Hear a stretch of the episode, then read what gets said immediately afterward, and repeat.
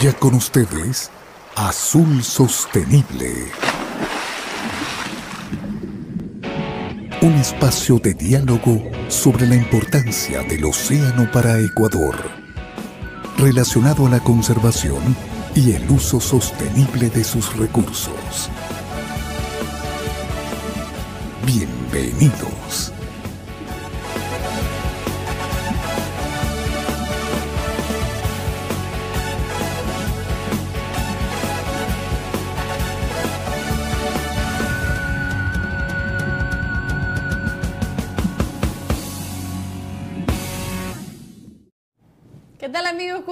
Bienvenidos a Azul Sostenible.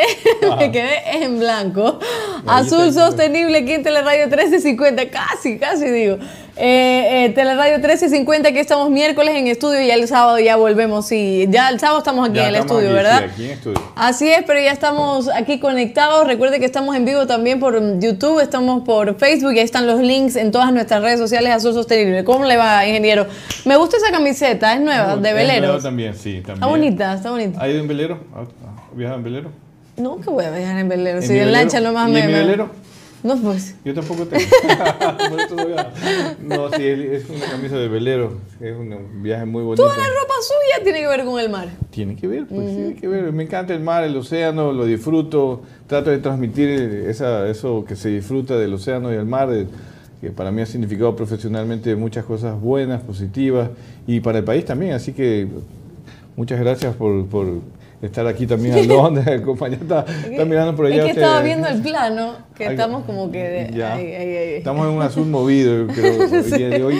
Y buenas tardes a todos. Gracias a estar por, eh, por estar aquí nuevamente en el programa Azul Sostenible, el miércoles a la una de la tarde, para seguir conversando, seguir hablando, dialogando sobre temas muy interesantes que ocurren en el mar. Y esa es la función de este programa, con mi querida Alondra aquí al lado, para que justamente ella me aterrice el mundo planetario de- de la- del océano eh, hacia la realidad, hacia poder transmitir juntos eh, los mensajes importantes que hay detrás de todo esto que ocurre en el mar, ¿no? sobre todo de la acuacultura, de la pesca, de la biotecnología, tanto que hablar y tan importante que es para el país y tan importante que el gobierno que, se, que, que llegó esta semana, el nuevo gobierno, pues eh, esperemos pues, que tenga un- una política de, de- de aprovechamiento sostenible del, del océano, del mar, de- con todas sus actividades que tanto ha generado para el país y que debe seguir generando. Yo creo que ahí debe haber una visión azul eh, muy importante, como se está hablando en el mundo, de la economía azul, de, los, de la sostenibilidad azul, justamente porque todos los países han comprendido lo importante que es el océano para el mundo y Ecuador está en uno de los lugares más privilegiados que tiene que aprovecharlo de forma responsable y sostenible. Así es, así es. Y aquí estamos. Recuerde seguirnos en todas las redes. Tenemos también las encuestas al final del programa en Twitter y estamos también en vivo. Envíenos sus comentarios de dónde nos está escribiendo, cualquier duda que tengan, también para nosotros poder eh, responderlas. Vamos entonces al primer segmento del programa, que es Noticias desde el Mar. Presentamos Noticias desde el mar. Las capturas de atún del Océano Pacífico Oriental en 2019 estuvieron entre las más grandes en la historia de la pesquería, según Guillermo Note. Eh, Compián, así es, Compián. Compián, ah, Compián. Compián, ex director de la Comisión Interamericana del Atún Tropical, informó eso. Para el 2020 las capturas habían disminuido ligeramente y en el primer trimestre de 2021 las capturas en la región cayeron aún más según los últimos datos publicados por la CIAT, siendo Ecuador, México y Panamá las naciones pesqueras más grandes según Guillermo. La CIA acordó en la sesión extraordinaria del año pasado extender las medidas de gestión hasta el, hasta el 2021. 2021 perdón. Compián dijo que era vital que las medidas, incluida una veda de pesca de 72 días, se confirmen para los próximos años. Hizo hincapié que será más difícil lograr un consenso sobre otras medidas necesarias que no se hayan adoptado previamente, como una reducción en el dispositivo de agregación de peces que ya sabemos que son los plantados. Así es, según Compián, los científicos de la comisión quieren nuevas medidas para controlar los esfuerzos de pesca. También señaló que sería mejor para la industria adoptar soluciones de varios años en lugar de soluciones únicas y así proporcionar estabilidad regulatoria. Y hablando de Ecuador, Mónica Maldonado, directora ejecutiva de la Asociación Ecuatoriana de Procesadores de, Atún, de, Atunes, CEIPA, destacó que la industria atunera representa un porcentaje importante del Producto Interno Bruto del país, con un promedio de aproximadamente 1.200 millones de dólares anuales. También resaltó que la industria atunera ecuatoriana, una de las más importantes de la región, ha invertido fuertemente en nuevas tecnologías y, de tecnologías y ha trabajado para crear su sistema de sostenibilidad del atún ecuatoriano para mejorar la trazabilidad. Ahí está. Eh, bueno, la opinión del doctor Compián, que fue director de la CIAT, eh, pienso que eh, tengo algunos criterios diferentes respecto a lo que él considera que el 2019 estuvo entre los más grandes de la historia de la pesquería. Yo creo que no, no necesariamente. podría, podría haber sido más bien el 2020. Él dice que el 2020 cayeron un poco las capturas, pero cayó por la pandemia no por la falta de abundancia, el atún barrilete sobre todo, que es la especie principal que se pesca en el Ecuador y que depende de la abundancia de, los atunes. ¿no? Cuando hay buena abundancia, pues la, flota pesquera la aprovecha. Cuando baja la abundancia por condiciones climatológicas, por condiciones naturales de la población de, de atunes, pues entonces hay una baja de pesca. Normalmente en pesca siempre uno calcula más o menos tres años buenos, dos años malos, tres años malos, dos años buenos, porque estamos hablando de un ambiente muy dinámico que cambia, pero al final de cuentas eh, lo que uno ve en el Pacífico Oriental es que se mantiene en un rango promedio de 600 mil toneladas de pesca entre las tres especies, ya no solo de barrilete, sino de aleta amarilla, barrilete, patudo, y está dentro del promedio, ¿no? con un año que fue interesante en 2019, pero que no superó en promedio eh, realmente lo que ha pasado en los últimos 10 o 15 años. Yo creo que eh, eso se, necesita analizar. De hecho, esta noticia tiene relación justamente con nuestro invitado, porque se vienen ya las reuniones de la Comisión del Atún.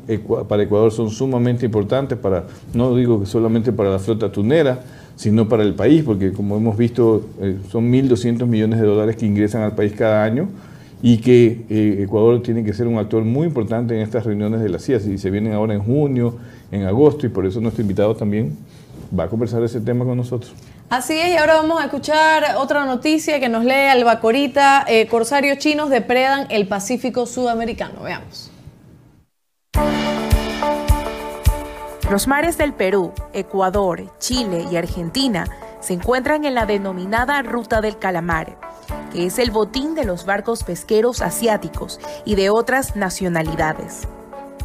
En septiembre del 2020 saltaron las alarmas al descubrirse la presunta invasión a la zona económica exclusiva de las Islas Galápagos. Más de 300 buques pertenecientes mayormente a China se asentaron en esas aguas.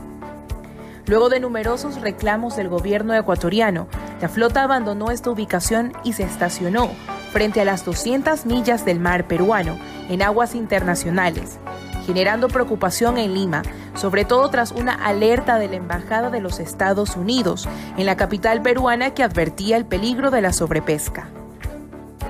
Alfonso Miranda, presidente del Comité de Pesca y Acuicultura de la Sociedad Nacional de Industrias, aseguró que cada barco de pesca de esta flota tiene un promedio de 300 toneladas de bodega. Además, estimó que la pesca de 50.000 toneladas de calamar gigante, también llamado pota, equivale a 85 millones de dólares.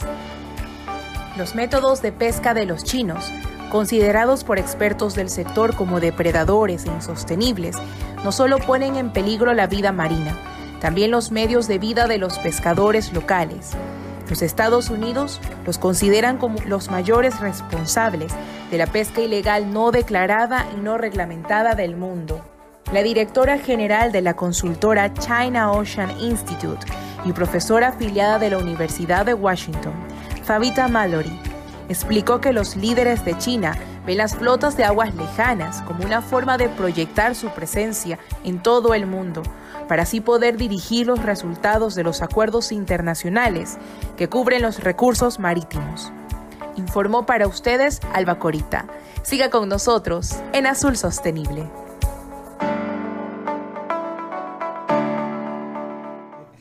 Estaba preguntando lo que se iba a comentar. No, algo pequeñito, algo pequeñito. Nada más, eh, eh, bueno, eh, importante noticia también, recordar un poco las expresiones de Alfonso Miranda, que es nuestro invitado el día de hoy, porque justamente otro tema que se viene muy importante para tratar en los próximos meses es la pesca de calamar gigante. Ya está regresando por ahí la flota asiática, la mayoría china, no solo asiática, no solo china, perdón, de Corea, de otros países también eh, para esta región. De nuevo es la temporada de pesca de calamares gigantes para que todo el mundo esté atento de que normalmente ocurre, ha ocurrido todos los años, en los últimos 40 años ha ocurrido eso por si acaso, no es que recién. Ahora hay una flota mayor de, de bandera china que es lo que se trata de de controlar y que se maneje sosteniblemente, como dice Alfonso, y para eso hay una organización pesquera que regula justamente esta pesquería de calamar gigante, ¿no? Así que ya vamos a hablar con él de ese tema también, ya que Alfonso es un actor sumamente importante tanto en las pesquerías de atunes tropicales como en de calamar gigante. Así es, y hacia finales del gobierno del presidente peruano Humala, la pota o calamar gigante, ya que estamos hablando del tema, y el perisco, como llaman al pez dorado en Perú, se habían consolidado como claves en las exportaciones peruanas pesqueras para consumo humano, pero las embarcaciones que los extraían operaban en la informalidad. Luego de numerosas mesas técnicas en búsqueda de soluciones, apareció una alternativa que proponía crear cooperativas como vehículos para la adecuación legal. Es así que se logró aprobar en junio de 2016 el marco jurídico para la formalización vía cooperativas pesqueras. En paralelo, en 2018 se creó el régimen conocido en Perú como CIFORPA. Dos, para la gran mayoría de embarcaciones que seguía a la espera de tener la oportunidad de incorporarse a la economía formal. Actualmente, tras casi tres años de CIFORPA 2, solo un 40% ha logrado obtener certificado de matrícula y menos de un 5% el permiso de pesca. Alfonso Miranda, presidente de Calamazur, afirmó que la formalización debe ser sencilla, sumaria, barata y expedita. No es un punto final, sino de partida para tener pesquerías mejor gestionadas, seguridad jurídica, acceso al crédito, mejores condiciones de trabajo y más contribuyentes. Así lo debe entender el siguiente gobierno, afirma, para acercarse desde el primer día a los usuarios en caminos viables y para que no existan, eh, no existan dos economías, dos tipos de ciudadanos y dos países. Pues sí, es otra noticia importante y nuestro invitado también va vamos a conversar con él sobre este tema. Él es presidente de Kalamazoo, aparte de que es presidente de la Comisión Interamericana de Atún Tropical. Perú está regulando eh, cada vez más sus pesquerías artesanales de perico y pota. La pota es el calamar gigante para, eh, en Perú. Eh, las dos pesquerías se dan en la misma embarcación eh, que operan la, flota peruana y está ordenando cada vez más esa pesquería y lo que dice Alfonso como un experto en su país y a nivel de la región, pues justamente que es bueno que esto se, se esté dando, se esté ordenando, manejando responsablemente la pesquería que compartimos entre Perú y Ecuador. De hecho, el próximo paso es que los dos gobiernos coordinen medidas de gestión en conjunto, porque es la misma población. Para que ustedes vean que no, aquí es más complejo, tenemos que eh, administrar la pesquería en conjunto con otros países y no solamente lo puede hacer un solo país. Así que felicitaciones al gobierno de Perú. Así es, perfecto. Y esas fueron las, eh, las tres noticias de, de hoy al inicio del programa y ahora vamos a hacer una pausa donde vamos a ver un video eh, que le puede interesar muchísimo a los pescadores artesanales, que tiene que ver con mantener los papeles en regla. Así que vamos a ver este video y enseguida regresamos con nuestro invitado y un tema muy, pero muy importante. Quédate en sintonía. Ya volvemos con más de Azul Sostenible. Amanda TV, una manera de información. Estamos en vivo y en directo acá los pescadores han ingresado hasta las instalaciones y dicen vienen a reclamar los derechos. estos señores de recursos pesqueros que no van a hacer un bien sino un mal para los trabajadores.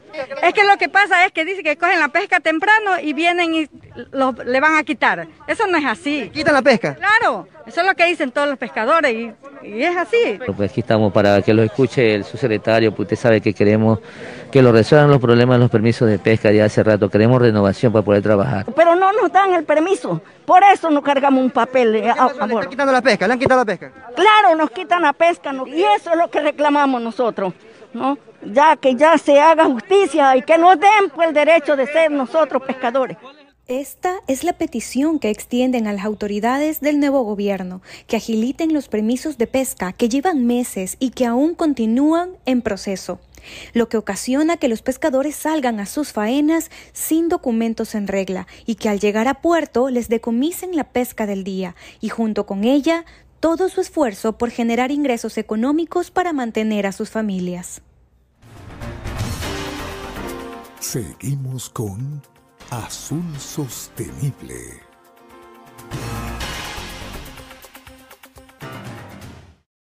Otro año y los mismos problemas que tienen los pescadores artesanales para, para, lograr mantener lo que han pescado. Ojalá se regule esta situación, ojalá las instituciones hagan eh, mejores obras, mejores acciones, eh, porque no ha sucedido en estos últimos años. Hay muchas cosas que hay que cumplirle a los pescadores artesanales. Hay una lista gigante y todavía tenemos que estar viendo este tipo de noticias en donde ellos están reclamando, por supuesto, que se los deje trabajar y que por lo menos le dejen eh, también hacer uso de lo que han pescado. Sí, de acuerdo contigo. O sea, lo que están pidiendo es algo sencillo, la regulación de ellos. Ellos quieren trabajar, se necesita regularizar, tener carnet, para, carnet de pesca o autorizaciones de pesca que la subsecretaría normalmente los, los entrega. Esperemos que estas cosas que son sencillas pues no demoren tanto tiempo, que mejore. Entiendo yo que hay un nuevo sistema eh, electrónico que va a ser mucho más eficiente para generar la entrega de permisos de pesca a los artesanales, a los industriales, que funcione descentralizadamente a, todos, no solamente a una parte de, de la pesca, del sector pesquero. Y bueno, eh, es uno de los desafíos que tiene este nuevo gobierno, pues justamente administrar la pesquería desde entregar el permiso de pesca hasta cuidar que la pesca sea sostenible. Es una responsabilidad bastante grande, bastante dinámica, no es fácil. Yo he sido autoridad, he tenido la oportunidad de ser autoridad eh, y, sé que no es fácil, pero sí se puede. Sí se puede cuando se pone eh, ganas, se conoce el tema y cuando hay una política de gobierno pues estructurada para lograr atender a todos y que eh, se tenga estas, este tipo de, de autorizaciones a, tiempo, ¿no? ¿Qué es lo que piden los pescadores? Más allá de toda la lista que, como dice Alondra, hay mucho más actividades, muchas más necesidades, sobre todo en el sector artesanal. Así que Esperemos que el nuevo gobierno atienda con esa eficiencia que merece el sector. Así es, vamos con algunos saluditos antes de eh, darle la bienvenida a nuestro invitado, Ricardo Tafur, nos saluda desde el Callao, Perú. Entonces, justamente vamos a hablar con un colega de Ricardo Tafur, un amigo peruano. Juan Arturo Vélez desde la provincia de Manaví, saludos cordiales para todo el equipo Azul Sostenible. Y Carlos Mazal que dice saludo afectuoso a quien pienso eventualmente será la representante de CNN en Ecuador, para que vea. Está hablando de mí, ¿no? Esa, no, a mí. ¿Qué iba a decir? Yo iba a decir, ¿cómo te enteraste? Y yo el otro día, así, en un taxi decía, mm, me lo propongo, así que puede ser, puede ser. Muy bien, muy bien. Eh, saludo, entonces dice a la licenciada Lona Santiago y a ti, Guillermo, muchas, muchas y buenas expectativas de este programa con la presencia de un muy distinguido invitado como es el amigo Alfonso Miranda. Así es, gracias, Carlos, un abrazo. Así es, y a todos los que nos están escribiendo, gracias por siempre estar eh, con nosotros. Después leo los demás saludos que nos están llegando. Y recuerde que nos retransmite Radio Cascade eh, para allá en Quevedo, que nos puede escuchar a través de Radio Cascade. Y nos eh, vía streaming de Teleradio 1350 AM. Estamos en todos lados para que no se lo pierda. Ahora sí, vamos a darle la bienvenida a Alfonso Miranda, precisamente presidente de CIAT y Calamazur. Es administrador de empresas, ejecutivo y consultor especializado en el sector pesquero acuícola, fundador y presidente del Comité para el Manejo Sostenible del Calamar Gigante en el Pacífico Sur, que es Calamazur, presidente de la Comisión Interamericana del Atún Tropical, CIAT, para que más o menos usted se familiarice con estas siglas, presidente de la Cámara Peruana del Atún, presidente del Comité de Pesca y Acuicultura de la Sociedad Nacional de Industrias de Perú, viceministro de Pesquería en el 2009 y ministro de Producción de Perú en el 2020. ¿Cómo está Alfonso? Qué gusto tenerlo acá en el programa. Buenas tardes, Alondra. Buenas tardes, Guillermo. Para mí es un gran gusto volver a, este programa que además veo y sintonizo permanentemente todas las semanas, los miércoles y los sábados. Y, poder estar nuevamente en contacto con ustedes para hablar de temas de, interés de nuestros sectores pesqueros. Ah, ya me acuerdo. Con Alfonso hablamos de la comida peruana y creo que hasta discutimos del tema del ceviche. Ya me acordé. Me acordé por los cuadros incluso de, atrás de la casa. Ah, le, le, ganaste ahí una apuesta a Guillermo que no sé si habrá pagado. Sí, sí. Le cuento que pagó, le cuento que hizo el paté de atún, ah, aquí lo comimos y ahora me toca a mí hacer una ensalada, pero después de 55 programas más, así que ya lo invitaremos para aquello. Párenme algo, guarden un poco. Claro que sí. Alfonso, el tema de hoy es estrategias para la conservación de las pesquerías de atunes tropicales y calamar gigante. Sé que la CIAT hace un trabajo también muy estratégico, inmenso, también en colaboración con, con bueno, viendo que Guillermo siempre me habla de la CIAT y yo aprendiendo, hay muchos países involucrados, muchas personas involucradas en estos temas, pero voy de lo muy general. ¿Qué estrategias eh, pueden servir para la conservación de las pesquerías de atunes tropicales tan importante y que a veces están en riesgo por medidas que se toman muy alejadas de, este tipo de estrategias eh, sostenibles y sustentables? Así es, fíjate, Alondra, lo, más importante para poder tomar medidas adecuadas y medidas que permitan garantizar la sostenibilidad de los recursos es conocerlos lo más profundamente posible. El mar tiene siempre grandes incógnitas y, grandes eh, temas por resolver.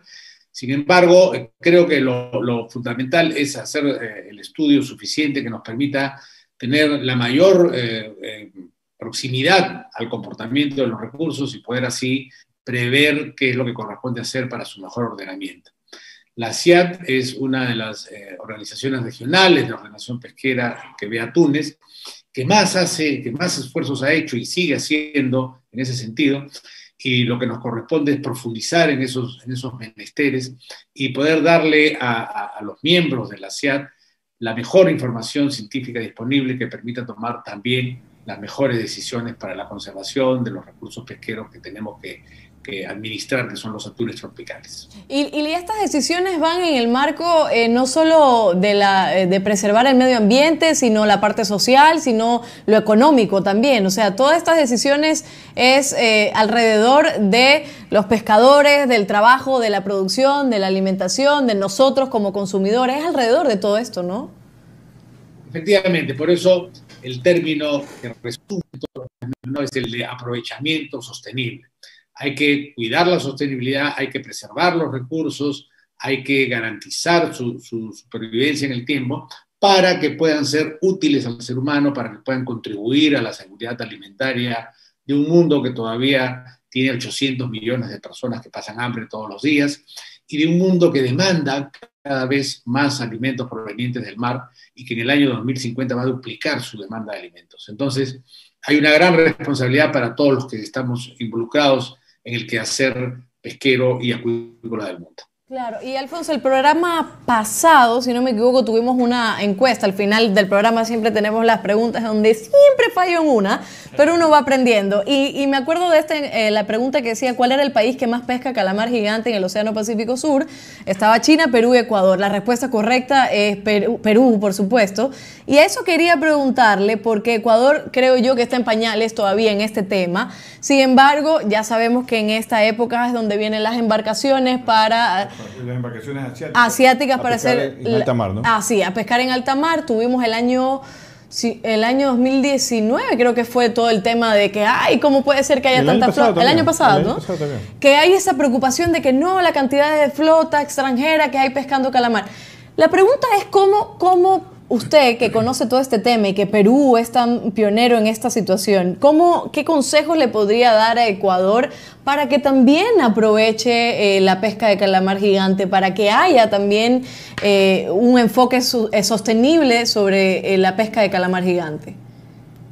Bueno, el primer consejo que le daría a Ecuador es que escuchen los consejos de Guillermo Morán, que ha hablado en la necesidad de trabajar regionalmente en los organismos que ya existen, eh, de acuerdo al derecho internacional del mar, como la OROP del Pacífico Sur, la Organización Regional de Ordenamiento Pesquero del Pacífico Sur, para que ahí, que es donde se tienen que dar las medidas de conservación y de protección de los recursos, nuestros países, Ecuador, Perú, Chile, puedan actuar en conjunto en defensa de los intereses de, los recursos de, la región, en este caso del calamar gigante o la pota.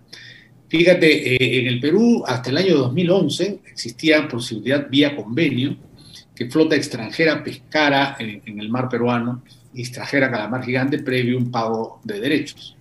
Sin embargo, se desarrolló esta pesca por la flota artesanal peruana y se vio que ya no era necesario que esta flota extranjera actuara porque, según nuestro ordenamiento jurídico, la flota extranjera actúa supletoriamente cuando la flota nacional no se da abasto.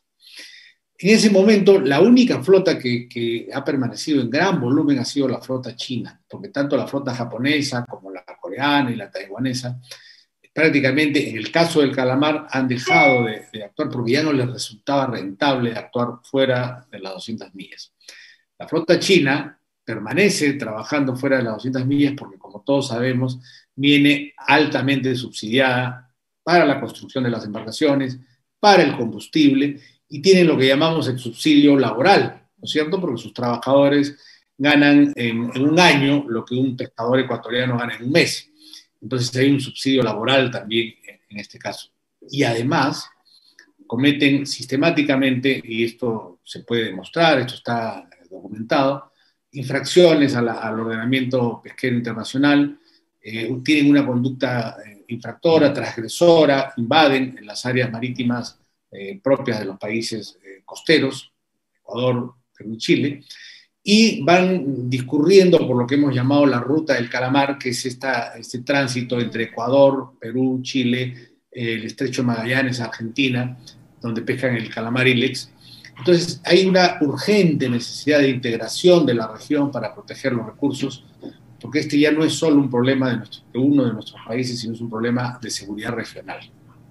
Y la última pregunta rapidito antes del corte, que haya esta, esta ruta del, calamar este, por flotas extranjeras o la flota china, ¿esto le puede afectar también a, la pesca en nuestros países, en Ecuador, en Perú, en Chile? ¿Esto le afecta o es parte de lo que sucede normal? O sea, así es.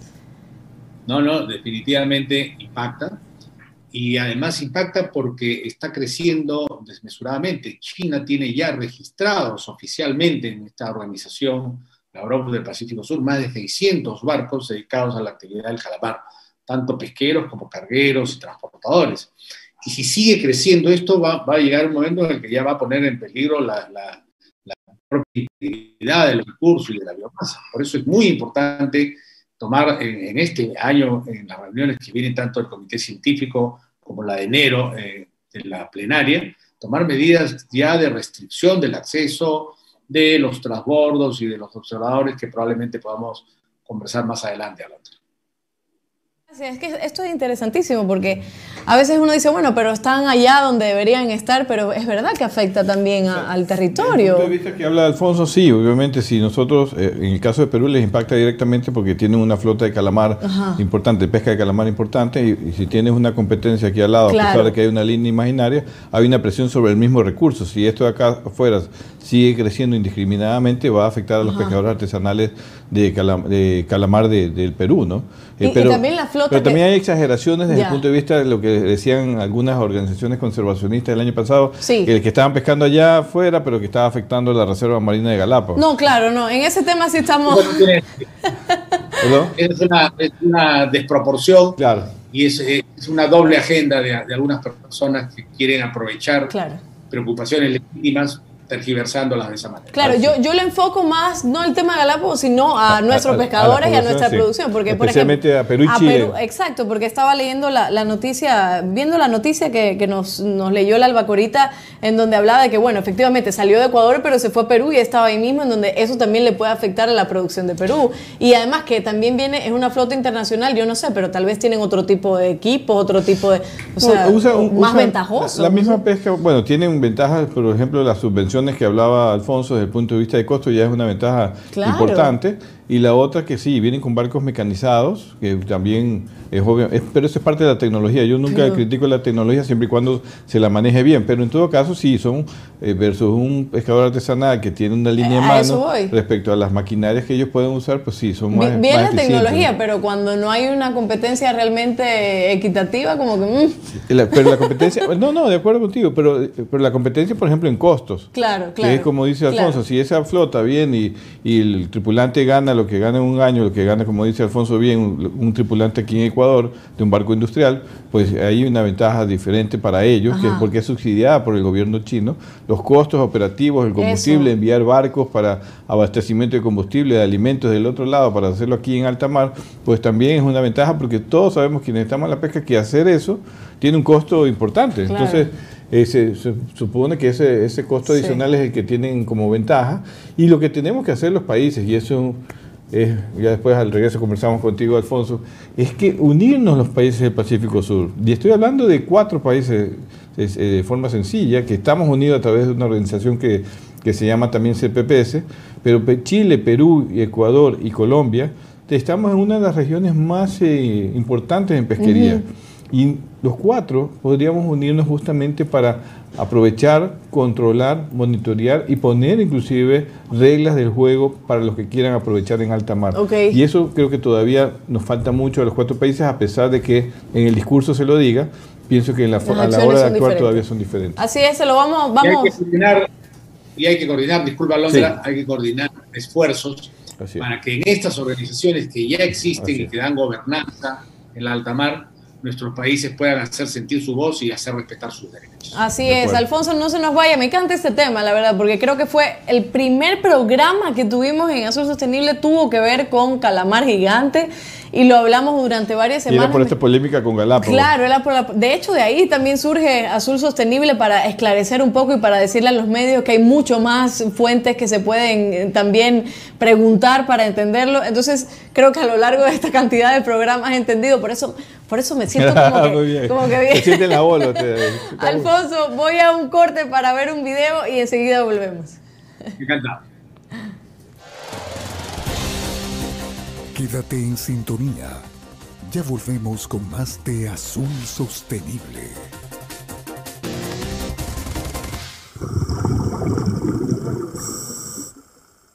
Como salido de una mítica novela de aventuras en el mar, este calamar gigante apareció en las aguas del puerto de Toyama, al noroeste de Japón. Su tamaño, de 4 metros, dejó boquiabiertos a los pescadores que lo descubrieron en la víspera de Navidad. La misteriosa criatura necesitó apoyo para regresar mar adentro días después. Sus ventosas eran tan poderosas que le hicieron daño al buzo que le ayudó. Aunque a veces se hallan calamares gigantes en Japón, es inusual que se pueda fotografiar o grabar a alguno vivo. Pero este cefalópodo pudo dejar testimonio de su existencia para luego volver a las profundidades del océano.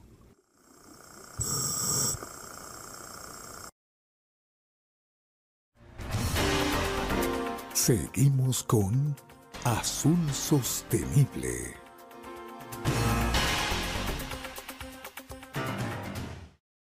Seguimos en Azul Sostenible, gigante, realmente ese calamar. Creo que es el que sale en Buscando a Dory, ya le voy a decir. Ya, usted- Que lo confundieron con un pulpo y no es un pulpo, era un calamar, ya le voy a decir. Este, Fernanda Rosero nos manda saludos, que siempre está conectada. Eh, al, al Ingen Guillermo, te iba a decir, al licenciado Guillermo, al ingeniero Alondra. Está muy bien. Alexandra Hermijos, como siempre, en nuestra cita. Gracias, Alexandra, siempre por Alexandra, vernos. Qué lindo saber que siempre estás ahí. También. Sí, saludos desde España respecto. Pero ya es tarde, pues también allá en España. Respecto verdad. al comentario del sábado pasado por parte de Alondra, confío y espero en que el ingeniero Morán me envíe la información ofrecida y que Alondra por fin se anime a presentar la tan pe- esperada ensalada atún. Muy bien. Aquí vamos. estamos. Tenemos que cumplir los dos. Eh, Cascade, la radio Cascade que nos retransmite, nos manda saludos desde Quevedo. Y eh, Fernanda, bueno, nos vuelve a decir que éxitos para el programa, que pone en el panel temas importantes para la pesca, acuicultura, maricultura de nuestro país. Eh, Roberto Sánchez nos manda saludos y Claudio Serangeli también desde A Italia. Claudio, que es de Italia. Serangeli. Claudio, Sí. un gusto saludarte. Qué bueno que estés por aquí conectado. Así es, y ahora sí seguimos con nuestro entrevistado Alfonso Miranda, presidente de CIAT, y Calamasur, administrador de empresas, ejecutivo y consultor especializado en el sector pesquero y acuícola. El tema de hoy, estrategias para la conservación de las pesquerías de atunes tropicales y calamar gigante. Adelante. Gracias, Alondra. Alfonso, tú y yo hablamos siempre, pero la verdad es que es bueno que estas conversaciones que tú y yo tenemos, que son ricas justamente en, conocimiento y en experiencia que podemos tener, compartir los dos con otros expertos de, la región, es importante que la idea es que la, ciudadanía la conozca también, ¿no? Y uno de los desafíos que tú tienes, a pesar de que es una responsabilidad de todos, eh, de todos los países que hacen parte de la CIAT, pero tú eres el presidente de la CIAT y tenemos un, un desafío eh, que, genera muchos debates a nivel mundial todos los años, pero este año en particular, porque así como vemos que en el Índico se está presionando para que se tomen mayores medidas de conservación para la aleta amarilla, hay una presión mundial eh, hoy en este momento para la Comisión del Atún del Índico para que se adopten decisiones para evitar una, una mayor sobrepesca, porque allá sí hay una sobrepesca de atún aleta amarilla detectada y por lo tanto están pidiendo una reducción del esfuerzo de pesca, una, una reducción importante. Eh, pero estos temas no son tan fáciles de manejar. Me imagino que el presidente de la IOTC está como en las mismas condiciones que tú, porque ya se vienen las reuniones extraordinarias, la reunión ordinaria de la Comisión del Atún eh, aquí en el Pacífico Oriental para adoptar nuevas medidas de conservación o las medidas de conservación para los próximos tres años. Y como todos sabemos, esto no es tan fácil. ¿Cuál es tu expectativa inicialmente de que logremos este año entre todos medidas de conservación para los atunes tropicales aquí en el Pacífico Oriental, donde no hay sobrepesca, pero sí hay que adoptar decisiones para cuidar, llegar a esos, a esos límites o pasar esos límites para llegar a una sobrepesca. Claro, Guillermo, efectivamente nosotros en los primeros días de junio vamos a tener la reunión en la Comisión Interamericana del Atún Tropical que debe evaluar lo, lo trabajado por el staff científico de la Comisión y poder eh, determinar las medidas de conservación que rijan para el año 2022. Creo que eh, eh, es una ocasión muy importante para que la CIAD siga manteniendo esa posición de liderazgo que tiene a nivel mundial en el tema de atunes. Somos la organización sin, sin jactancia de, a nivel mundial que está siempre a la vanguardia de, de los temas de conservación y de manejo sostenible y responsable de los recursos. Y creo que los 21 países que constituyen la CIAT van a, estar a la altura de la responsabilidad de la OLA y eh, trabajar en conjunto para encontrar medidas que eh, aseguren este, este manejo responsable, pero que además aseguren también un aprovechamiento para los países miembros y para, y para la economía del mundo, porque eh, el atún impacta fuertemente a nivel mundial en los temas económicos. Así que yo voy con mucho optimismo, eh, voy con mucha esperanza de, poder trabajar, de poder llegar a acuerdos en los días en los que nos tocará trabajar y por supuesto en contar con la participación de Ecuador siempre activa y siempre eh, liderando temas de atún como le corresponde en el Océano Pacífico Oriental contigo eh, que es un, eh, la CIAT es una, una organización pesquera de mucha tradición que ha liderado siempre algunos temas muy importantes sobre la conservación de atunes tropicales. De hecho, es, una de las primeras, pues es la, el Atlántico, la Comisión del Atún del Atlántico con la Comisión del Atún del Pacífico Oriental, de este lado, no del otro lado. Eh, son las pioneras justamente como organizaciones regionales pesqueras especializadas en, atunes. ¿no? Luego viene la del Índico, luego apareció ya la del otro lado del Pacífico, recién tiene, diría yo, unos 15 años, mientras que para que ustedes tengan idea, la Comisión del Atún tiene 60 años aproximadamente de, estar implementada. Eh, y uno de los principales, perdón. 70 años, mira, me equivoqué por 10 años, que yo todavía no nacía. Este, no, pero, sí, 70 años de, trabajos responsables justamente sobre el manejo de las pesquerías de atunes tropicales. Pero una pregunta que, mucha gente lo hace, que tú también lo conoces, es que uno de los temas de una de las pesquerías más observadas, eh, también cuestionadas, pero observadas, en mi opinión, es la pesquería sobre plantados. Eh, allí hay un desafío importante en la región de adoptar medidas eh, de conservación sobre la pesquería de plantados Mucha gente se enfoca a pensar que la pesquería de plantados que hemos hablado la semana pasada con el presidente de con un experto internacional como Hilario Murúa de ISSF, para que conozca a la gente un poco más qué es la pesquería sobre el plantado y que si es factible el manejo sostenible de esta pesquería que hace lance de atunes sobre estos plantados que explicamos en los programas pasados. Eh, ¿Qué expectativas tienes tú respecto a esta, a esta pesquería de sobreplantados?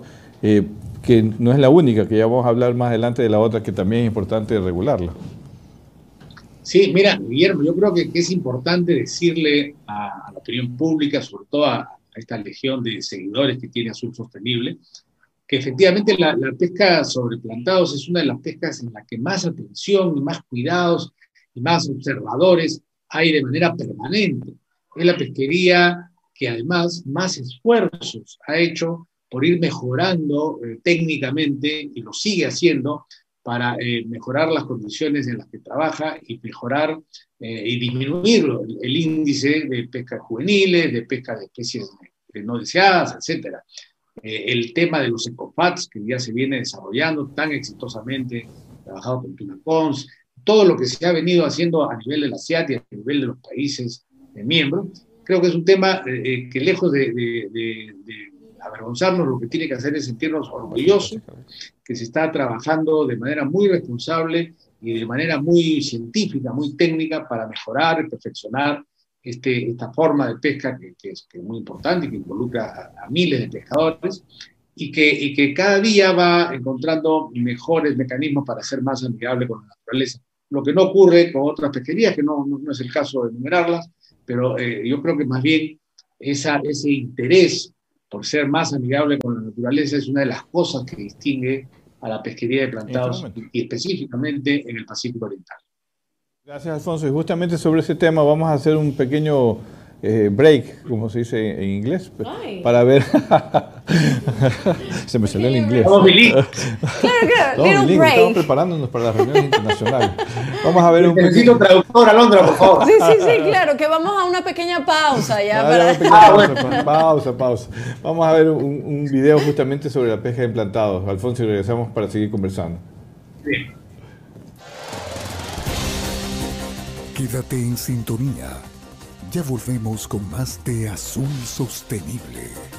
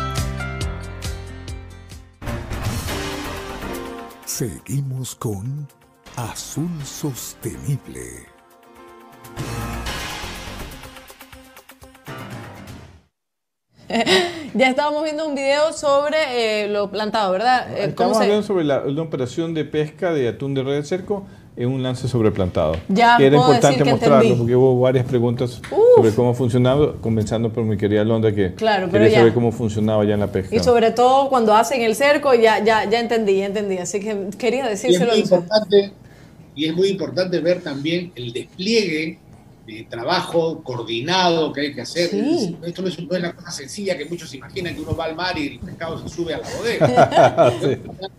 hay, hay que hacer muchísimo esfuerzo y lo hacen los hombres y, y- los, los- y mujeres en, en tierra que trabajan en, en, en atún y que, y que no es una cosa sencilla y que hay que tener una condición muy especial para poder trabajar en, en esta actividad. Así es, así es. Ya, ya lo entendí y qué, bueno saber que hay estos videos también para poder, eh, Claro. para poder comprender cuál es la labor. Sí, ingeniero. Su amigo Tabricia va, va a copiarnos los No, en videos. este momento está llorando. Está- sí, bueno, sí, yo creo que hay mucha información que, que se puede presentar.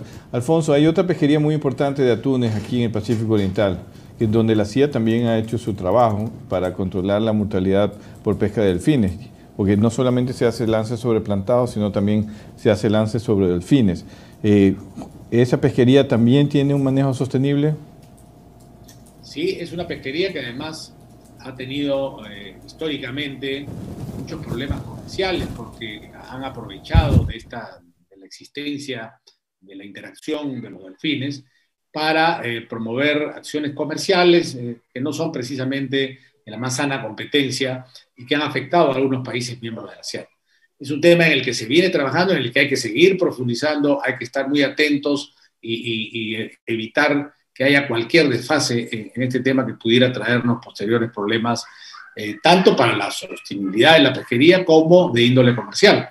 Así que vamos a seguir eh, trabajando y vamos a seguir eh, actuando con las organizaciones eh, correspondientes dentro de la CIAT y a, través de la PIC, que es el, el- el organismo para la protección de los delfines, de manera tal de poder garantizarle al mundo entero que los eh, productos capturados por los barcos registrados en la CIAT cumplen con las normas internacionalmente aceptadas para la pesca sobre delfines. Así es, Alfonso. Yo creo que, como tú dices bien, son para que todo el mundo conozca que no es que esto se lo hace de vez en cuando, sino que, como tú dices, vigilar que toda la pesquería del atún en plantados, en, en brisas y, en- y que se hace sobre poblaciones de delfines, pero para pescar atún aleta amarilla, eh, eh, tiene todos los años el cuidado necesario a través justamente de la CIAT para tomar decisiones de precautelar que no exista posibilidades de sobrepesca, no exista posibilidades de daño al ecosistema marino, ya sea las poblaciones de delfines, de tiburones, de mantarrayas,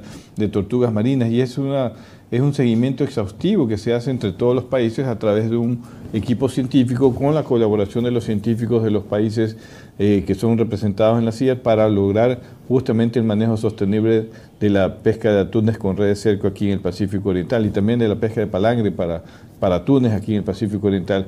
Alfonso, solo una, una pregunta corta para que le expliques qué le toca hacer al presidente de, de la Comisión de Atún eh, o qué es lo que hace el presidente de la Comisión de Atún en estas reuniones. ¿Por qué es importante el presidente en estas reuniones de acuerdo a, a tu perspectiva como presidente que ya tienes eh, tres años en esta organización?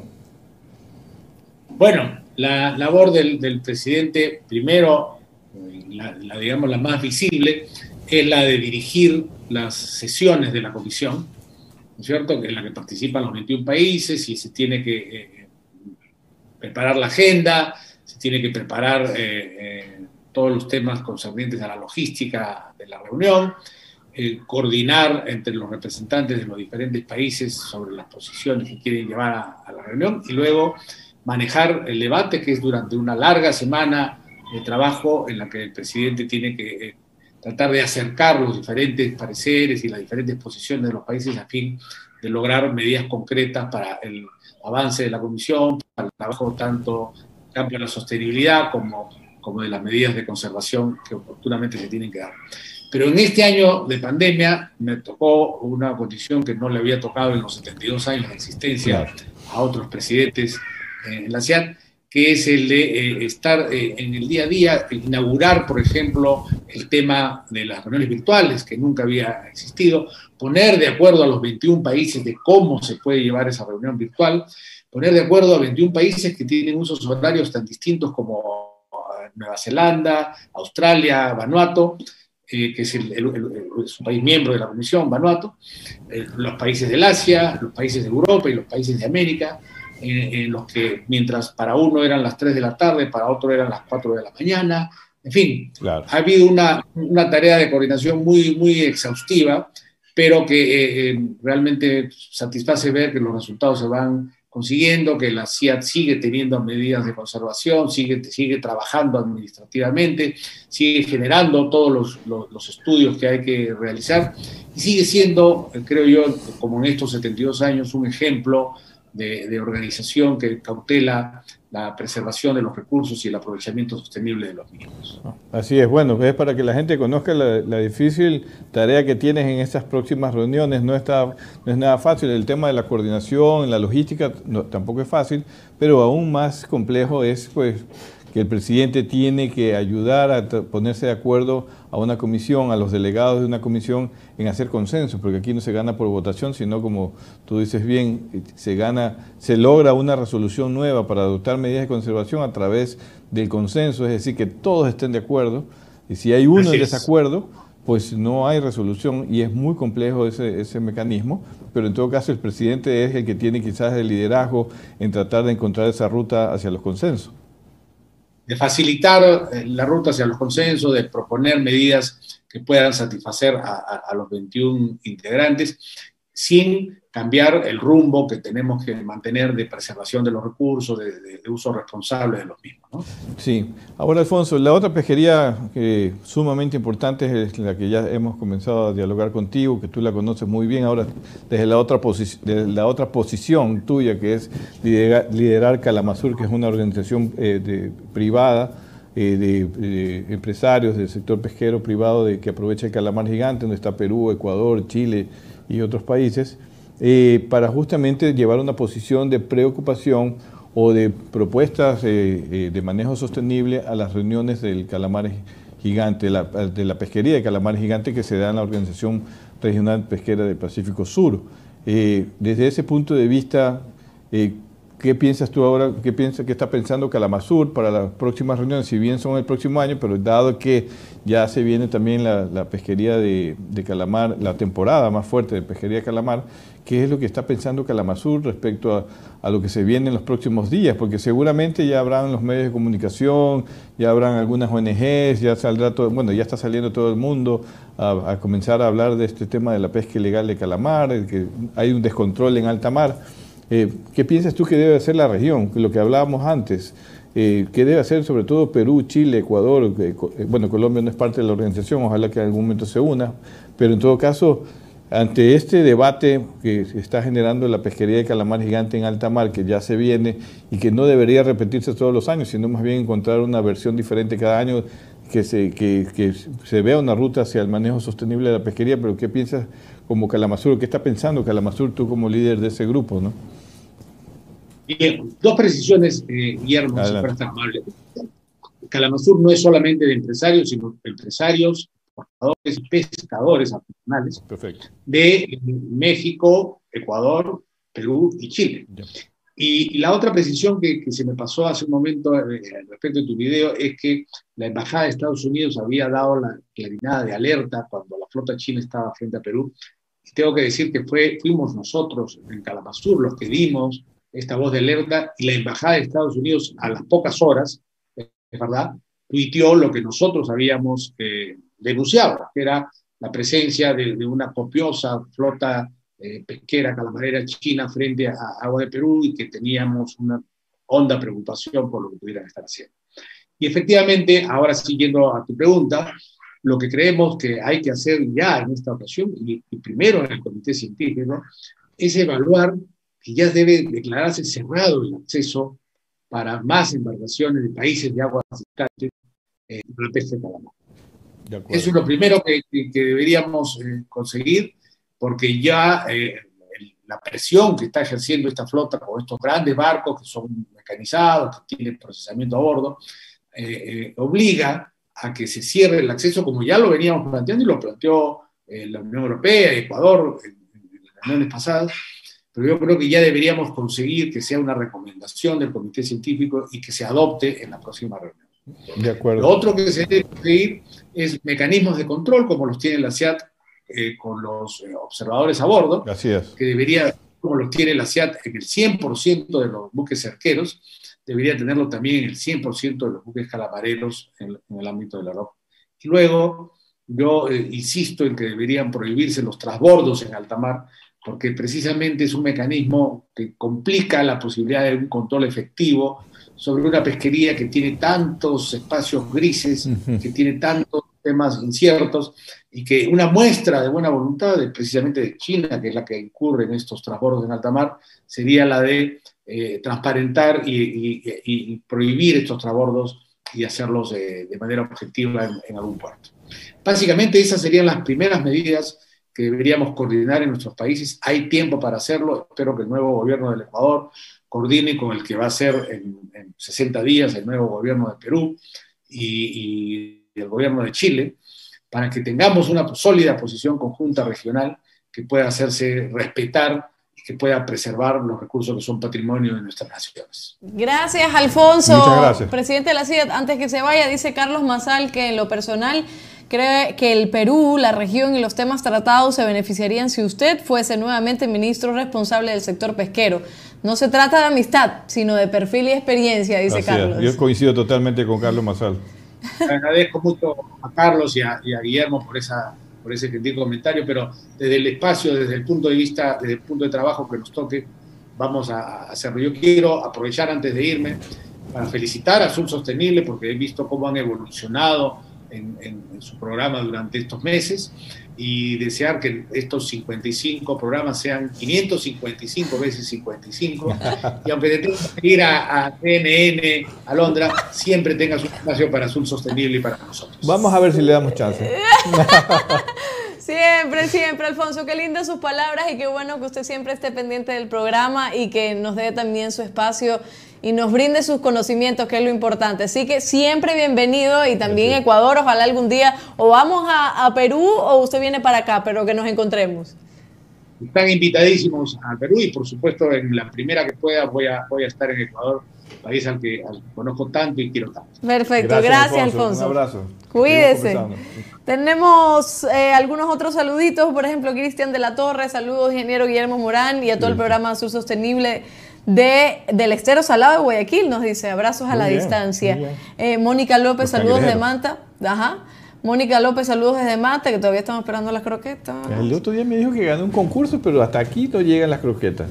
Siga ganando concursos, pero las croquetas aquí tienen que llegar. Bueno. Ya. Alexandra Hermijo nos manda una serie de preguntas. Alexandra, cuando vamos, ¿se acuerda que el programa pasado dije que íbamos a tener una especie de segmento o espacio en las redes sociales para que usted haga las preguntas y la enciclopedia azul le pueda responder estas preguntas que tienen que ver, por ejemplo, con la pesca incidental de calamar gigante, etcétera? Eh, nos puedes dejar en los comentarios tu usuario de Twitter para nosotros responderte ahí. Tú puedes escribirnos, nos puedes enviar sus preguntas a arroba azul sostenible. Pueden etiquetar a Guillermo que es arroba tiburón azul y lo pueden etiquetar, hacen sus preguntas y ahí le podemos responder, porque así generamos también interacción que es Sí, necesario. sí. Así que Muy y- interesante esa pregunta también. Sí, igual, y hay algunas, Alexandra, igual se la pasamos aquí al ingeniero y le, y le vamos a contestar, pero coméntenos nuestro usuario de Twitter. Se- eh, eh, tenemos un saludo, Fernando Copé nos manda saludos, vamos a un corte y ya volvemos. Quédate en sintonía.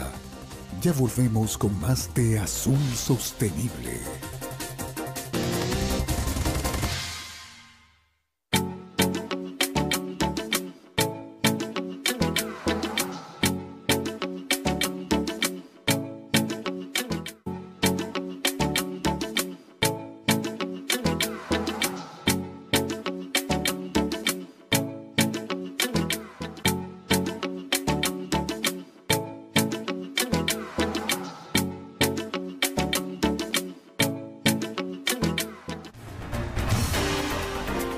Seguimos con Azul Sostenible.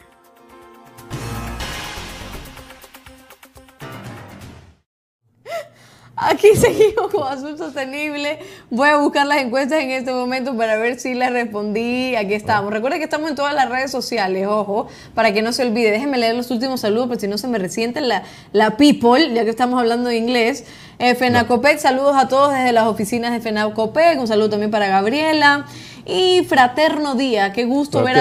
Fraterno, fraterno. Ajá. Qué gusto ver a dos grandes científicos de la pesquería de atún especial eh, de CIAT, de la cual Guatemala es parte. Excelente exposición, Guillermo y Alfonso. Saludos a Londra, así es. Un abrazo, Cuando digo fraterno, gracias dos grandes científicos, dije, no, esto no es para mí. Científica la comunicación. No, no, no, no, no. ahí me quedo nomás con lo, socio- con lo sociológico. Ah, sociológico. Vamos a la primera pregunta de eh, las encuestas. ¿Cuál es? ¿Qué organización toma medidas de conservación de calamar gigante en el Pacífico suroriental? SE, SRPMFO, CIAT, ICSF, CPPS. La CIAT, pues. No, la de calamar gigante. Ah, la, mm, la SRPMFO. Ya, tampoco, ninguna de las cuatro les le cuento. ¿Qué? Es la SRPFMO, no MFO. O sea, pero, pero, o sea, fue como No, un tipeo. O sea, Es la, la primera. ¿Me puede, por favor, Más o menos es la primera. qué Es para la producción. Es la Organización Pesquera del Pacífico Sur. Regional de eh, eh, pero está, las siglas son en inglés. Ah, sur, sur, sur, ya, Sí. ok, ok, ok. South Regional. South Regional South Pacific Regional Ma- Pacific Management South Organization. Management. Ah, eso. Esa misma Ahí se regula la pesca de jurel, que es muy importante también aquí a nivel regional, la de calamar gigante y la pesca de profundidad, no solamente del Pacífico suroriental también, sino también de todo el Pacífico Sur. Allí están también países como Australia, Nueva Zelanda, las islas del Pacífico, como Islas Cook. Así que es una organización muy pesquera, es una organización pesquera joven, diría yo, tiene menos de 10 años, sí, menos de 10 años, y por lo tanto recién está surgiendo, pero regula pesquería es muy importante. Solamente una cosita, yo sé que la producción me está matando, pero es para que la gente entienda. La pesquería de calamar gigante, después de la pesquería de anchoveta de Perú, es la pesquería, una de las pesque- la segunda pesquería más grande del Pacífico Sur. Por eso es importante, más grande que la del atún, la de los atunes. Porque aquí se está pescando alrededor de un millón de toneladas de calamar gigante entre todos los países, mientras que la pesquería de atunes se pesca 600 mil toneladas. Claro, la pesquería de, de anchovetas, que en algún momento también podemos conversar con Alfonso, eh, pesca entre 5, 6, 7 millones de toneladas al año. Es la pesquería más importante. Por eso es importante regular el calamar gigante. Es la segunda pesquería más importante del Pacífico Sur. La primera es, Anchoveta.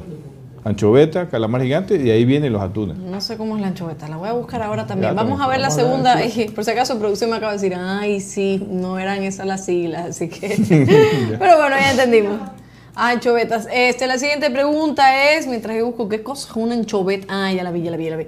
Pero son más usa para harina ¿no? pescada, sí, es para... Ah, las chiquititas. Ajá. Ya, ya, ya, ya, ya. Esa es la primera en el Pacífico Sur y la segunda pesquería es calamar gigante. Calamar gigante, Ya. de acuerdo al volumen de pesca por lo menos. Listo, no se me olvida. Siguiente pregunta. Ese, pero No. sí, este es el atún. Ah, ¿qué organización toma medidas, Ah, sí. medidas de conservación de atunes tropicales en el Pacífico Oriental? Otra vez la sigla equivocada. No, ese sí está bien. SPRMFO. SPRF, FMO, no, está, sigue mal. Ay. FMO. Fisheries Management Organization. Bueno, bueno, bueno. ¿Qué orga- los atunes tropicales? Esa, la primerita. CIAT, ISSF o CPPS, es- esa sí es CIAT. No me equivoqué. No, pues sí es la Atunes tropicales, pues, ¿qué, qué? La segunda, sí, claro. Ah, ya, pues. Sí, sí. Ahí no, sí sí, no me sí, la Comisión Interamericana del Atún Tropical. Ya. Sí, esa es la organización regional pesquera que regula los atunes tropicales. Hemos hablado varias veces de, de la CIA y acaba de estar el presidente de la CIA justamente hablando de esto. ¿Cuál es la C? ¿Qué significa la C? La C- ISSF es No, CIAT. La C de CIAT. eh, Comisión. Comisión, Comisión. Interamericana del Atún Tropical. Perfecto. La, la siguiente pregunta. ¿En qué año se publicó la primera medida de manejo y conservación de calamar gigante en el Pacífico Sur? 2000, 2020, 2010. Voy a decir, mira, 2020 es- como que ya, no, puede ser. 2010 como, como es muy cerca, ¿me entiendes? Yo creo que para que hubiera un buen manejo y conservación fue en el año eh, 2000. 2000, di- 2000. Eh, 2000. No, no fue. Me encanta la explicación de Alondra, fue muy lógica, muy buscando el sentido común ¿Cuándo fue? de la. ¿Cuándo fue? 2020. 2020 es reciente, es- es que es importante ponerlo. allí. Es- No, es que la primera dice 2000. 2000, ¿no? 2020. 2000, 2020 recién se toma la primera regulación sobre calamar gigante, a pesar de ser una pesquería que existe hace 40 años aquí en el Pacífico Sudoriental, Ya. pero ya se tomó la primera regulación a través de la Organización Pesquera del Pacífico Sur. Pero sí o no que lo mío sí tenía lógica, porque no puede ser que, que el recién en el 2020, el año pasado, se publique la primera medida de manejo de conservación. En tu lógica sí, porque en verdad se está tomando muy tarde, en tu lógica sí, pero como decía, esta es una organización joven, tiene 10 Ya. años, primero se concentró en regular la pesquería de Jurel que estaba colapsado Ya. y que hoy en día está recuperada y ahora se está preocupando de esta pesquería de calamar gigante. Perfecto. Esa fue la última, ¿verdad? No, falta otra. Esta no la respondo, la vi aquí en Twitter. Dice, ¿cuántos días dura? Ah, sí, ¿cuántos días dura la veda actual en el Pacífico Oriental correspondiente a las pesquerías de atunes tropicales con red de cerco? 72 días, 62 días, 52 días. Mire, yo le voy a ser sincera, no voy a mirar para allá, pero lo que yo puse fue 72 días y no sé Sí, por muy qué. bien. Sí, 72 días hemos hablado en varias ocasiones de que aquí en el Pacífico Oriental existen 72 vidas, 72 días de, de vida, 72 días de veda total. Es la única parte en el mundo de, eh, de los océanos que tiene una veda de cierre total. El resto tiene unas unas vedas semiabiertas que todavía dejan dudas, el otro lado del Pacífico, el Índico, el. Atlántico, pero aquí se aplican vedas totales, es decir, 72 días para totalmente la flota atunera de todo el Pacífico Oriental. Ah, para que vea que uno aprende, uno aprende. 72 días, 72. perfecto. Esos aplausos los sentí como con, con ganas, ¿no? Al fin algo. con, con emoción. Así es, ya lo sabe, el sábado, este sábado vamos a estar aquí también, eh, ya ahora sin el En el estudio, sin alergia, sin nada, Ah, sí. para estar conjunto a ustedes en Azul Sostenible, nos retransmite Radio Cascade, Teleradio 1350, nos puedes ver por todas las redes sociales como Facebook, Instagram, Twitter, para que respondan las encuestas, eh, Spotify, Google Podcast, LinkedIn, en todas las redes sociales, ahí estamos para ustedes y para guardar y para que tengan esta información y la puedan utilizar en cualquier momento que usted lo disponga. Así el es. sábado entonces nos vemos de nuevo. Nos vemos el sábado 9 de la mañana para ¿Qué camiseta, qué, qué camisa va a traer? No sé, vamos a escoger. Una anchoveta le voy a regalar. Una que anchoveta. Eso que es. tiene que enviarla a Alfonso Miranda. Perú es el experto en pesca de anchoveta. Aquí no se pesca. Se pesca entre, la mayoría en Perú y algo De lobitos, debería tener de lobitos de Galápagos. Ah, verdad. Hay que irse a Galápagos. no. Tenemos, Grace, Grace, envíenos una. Grace, Deberíamos irnos a Galápagos, ¿no? Bueno, ya, mejor vamos por allá. Otra cumbre. Vamos. Sí, vamos a tener que ir para allá de nuevo. Ah, bueno, está bien, ok. Ya nos vamos nosotros para nuestra casa. Nomás usted eh, sintonícenos el sábado a las 9 de la mañana, que aquí estaremos en Azul Sostenible. Gracias, un abrazo. Chao. Gracias por habernos acompañado en este programa. Esperamos que te haya gustado.